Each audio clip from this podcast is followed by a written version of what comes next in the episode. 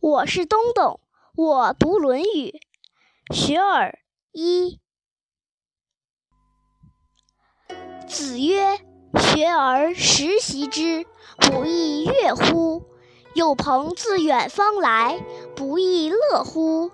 人不知而不愠，不亦君子乎？”这段话的意思是，